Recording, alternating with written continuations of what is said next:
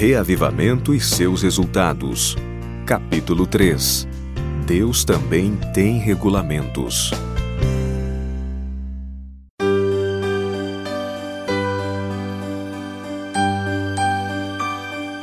Nossa singular responsabilidade.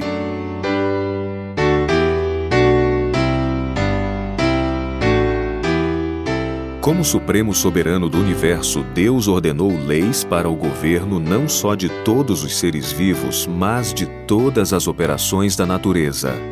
Todas as coisas, quer grandes, quer pequenas, animadas ou inanimadas, acham-se sujeitas às leis fixas que não podem ser desrespeitadas. Não há exceções a essa regra, pois coisa alguma feita pela mão divina foi esquecida pela mente divina. Mas, se bem que tudo na natureza seja governado pela lei natural, o homem, tão só como ser inteligente, capaz de compreender seus reclamos, é responsável diante da lei moral. Unicamente ao homem, a coroa de sua criação, Deus deu uma consciência para reconhecer as sagradas reivindicações da lei divina e deu-lhe um coração capaz de amá-lo como lei santa, justa e boa. É requerida do homem pronta e perfeita obediência. Todavia, Deus não o obriga a obedecer, deixa-o como livre agente moral. Poucos apenas compreendem o assunto da responsabilidade pessoal, e, no entanto, é questão da maior importância. Podemos cada qual obedecer e viver, ou podemos transgredir a lei de Deus, desafiar-lhe a autoridade e receber a punição devida. Vem, pois, a toda pessoa com força a questão: Deverei obedecer à voz do céu, às dez palavras proferidas do Sinai, ou seguirei a multidão que pisa essa lei gravada com fogo? Aos que amam a Deus, será o mais alto deleite obedecer a seus mandamentos e fazer as coisas que lhe agradam. Mas o coração natural aborrece a lei de Deus e guerreia contra suas santas reivindicações. Ao brilhar sobre os homens a luz divina, recusam-se a andar nela. Sacrificam a pureza de coração, o favor de Deus e sua esperança do céu, pela egoísta satisfação do ganho profano. Diz o salmista: A lei do Senhor é perfeita. Salmos 19, 7. Quão maravilhosa em sua simplicidade, sua amplidão e perfeição é a lei de Jeová. É tão breve que facilmente podemos decorar cada um de seus preceitos, e todavia tão vasta que exprime toda a vontade de Deus e toma conhecimento não só das ações exteriores, mas dos pensamentos e intentos, dos desejos e emoções do coração. Não podem fazer isso as leis humanas, só podem tratar das ações exteriores. Pode um homem ser transgressor e, no entanto, esconder dos olhos humanos os seus maus atos, Pode ele ser criminoso, ladrão, assassino ou adúltero, mas enquanto não for descoberto, não o pode a lei condenar como culpado. A lei de Deus denuncia o ciúme, a inveja, o ódio, a malignidade, a vingança, a concupiscência e a ambição que brotam no coração, mas não encontraram expressão em ato exterior, porque faltou ocasião e não vontade. E essas emoções pecaminosas serão tomadas em conta no dia em que Deus há de trazer a juízo toda a obra e até tudo o que está encoberto, quer seja bom, quer seja mal. Eclesiastes 12, 14. Obediência traz felicidade. A lei de Deus é simples e fácil de se compreender.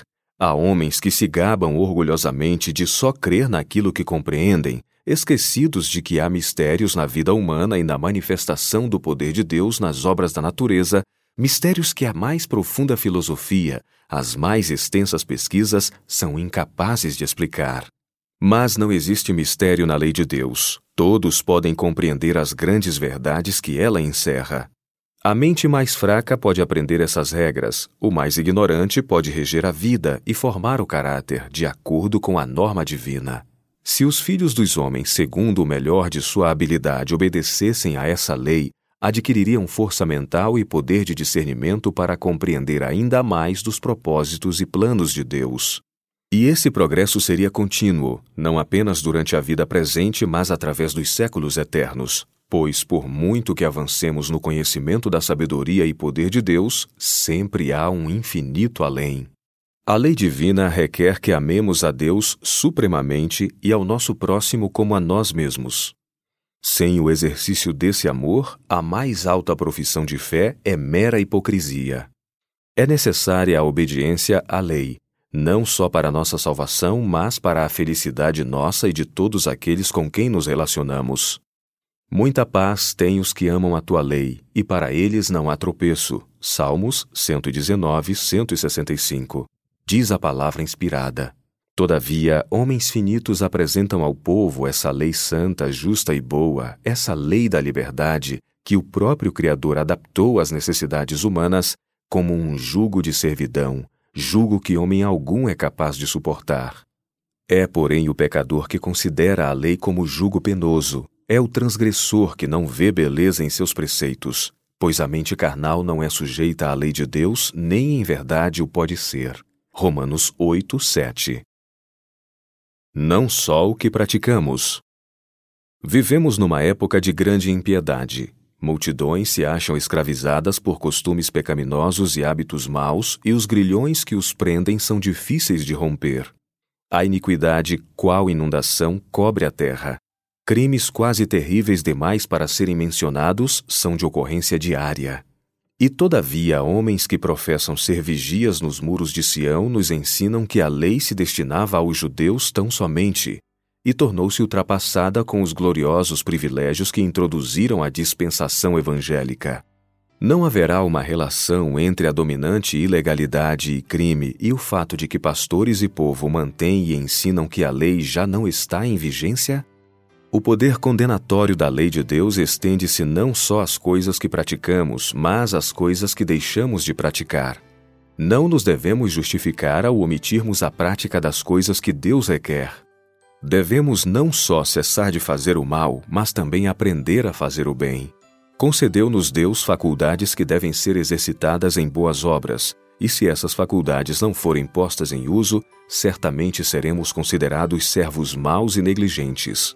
Podemos não ter cometido pecados graves, essas ofensas podem não estar registradas contra nós no livro de Deus, mas o fato de que nossos atos não estão registrados como puros, bons, elevados e nobres, demonstrando que não usamos os talentos que nos foram confiados, isso nos coloca sob condenação.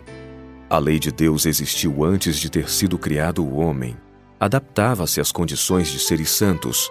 Mesmo os anjos eram por ela governados. Depois da queda, não foram alterados os princípios de justiça. Coisa alguma foi tirada da lei, nem um único de seus santos preceitos era susceptível de ser aperfeiçoado. E como existiu desde o princípio, assim continuará a existir através dos séculos eternos.